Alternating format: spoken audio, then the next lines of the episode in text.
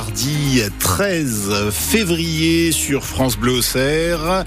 Euh, nous avons une météo qui est mitigée, hein. quelques éclaircies euh, ce matin et puis des pluies cet après-midi avec des températures qui vont être largement, largement euh, douces. Hein. On aura des températures qui vont atteindre jusqu'à 10 degrés. Il est 6h30. Et pour les informations, nous retrouvons Isabelle Rose. Nouvel épisode dans la bataille autour de la collecte des déchets dans la communauté de l'Auxerrois. La majorité veut remplacer, vous le savez, la collecte en porte-à-porte par des points d'apport volontaires et dix maires ont déposé un recours en référé devant le tribunal administratif de Dijon pour suspendre en urgence la délibération de septembre dernier. La justice administrative a rejeté hier cette demande, mais dans son jugement, elle apporte des arguments qui vont dans le sens des opposants. Le tribunal administratif administratif de Dijon estime que la délibération mise en cause ne permet pas en elle-même la mise en place de la réforme et qu'il faudra donc, pour avancer dans ce dossier, de nouveaux votes. Jean-Yves Jourdain est l'avocat des dix maires opposés à cette réforme. Le juge dit bah, je ne peux pas suspendre ou annuler une décision qui est simplement une orientation, qui n'est pas applicable telle que, ce qui signifie que euh, pour nous c'est satisfaisant, puisque ce que voulaient euh, les, maires, c'est ne pas euh, compliquer la vie de leurs administrés, avoir un système de collecte qui soit toujours aussi pertinent. Et ce que dit le tribunal, c'est que la décision qui est contestée, elle n'est pas applicable telle que. Ce qui veut dire qu'il faudra qu'il y ait toute une série d'autres décisions, à commencer en premier lieu par des études, par un vote du budget, par une estimation du budget. Et donc on est loin encore d'une application de, cette délibération. Donc pour nous c'est satisfaisant puisqu'en effet il n'y aura pas euh, aujourd'hui de mise en place d'une euh, substitution de la collecte en porte-à-porte par un système de points d'apport volontaire qui était très contesté. Et du côté de la communauté de l'Auxerrois, on affirme que c'est un non-événement et que le déploiement va se poursuivre dès cette année avec le choix du matériel et le déploiement des points d'apport volontaires. La FNSEA et les jeunes agriculteurs doivent rencontrer Gabriel Attal cet après-midi, une dizaine de jours après les annonces faites pour stopper la mobilisation des agriculteurs.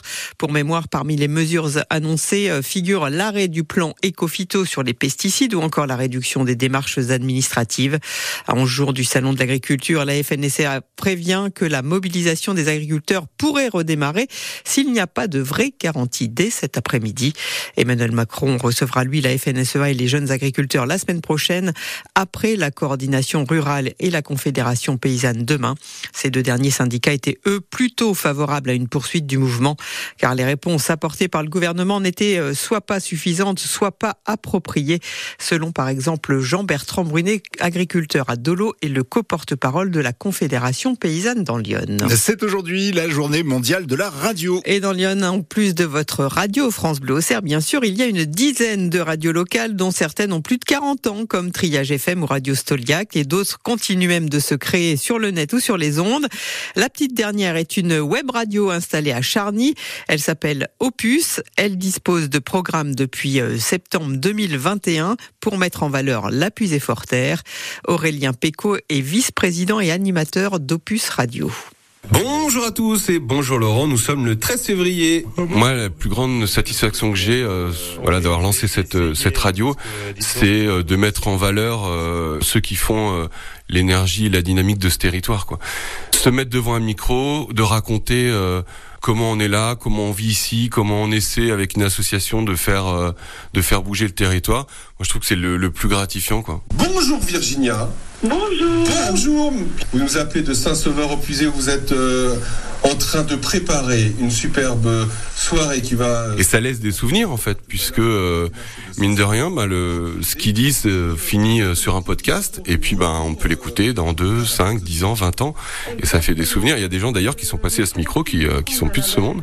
Voilà, c'est un, un, vrai souvenir, comme une photo, hein.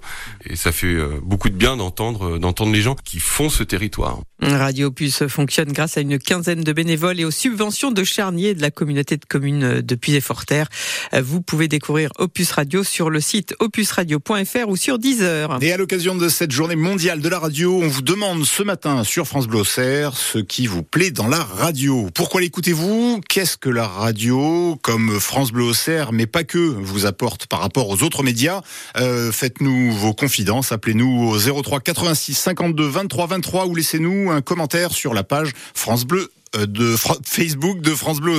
Et on continuera de parler médias et des difficultés des radios associatives avec euh, l'animateur historique et cofondateur de Radio Stoliac à Sens, l'une des plus anciennes radios livres du département. Yannick Lepeu est l'invité de France Bleu Auxerre tout à l'heure à partir de 8h08. Il n'est pas encore qualifié pour euh, les JO de Paris, mais déjà soutenu. Le conseil municipal de Joigny va accompagner le lanceur de poids qui vient d'être naturalisé français, Franck Elamba. L'Iconé recevra un chèque de 2000 euros pour préparer les JO. Franck Elamba qui va tenter de se qualifier en réalisant les minima lors des championnats de France hivernaux de lancer qui se déroulent fin février à Salon de Provence. Et puis à Tonnerre, le complexe sportif Abel Minard ouvre ses portes pour vous faire découvrir des disciplines paralympiques de 9h jusqu'à 16h30, tels que le basket fauteuil ou le cécifoot. 6h35.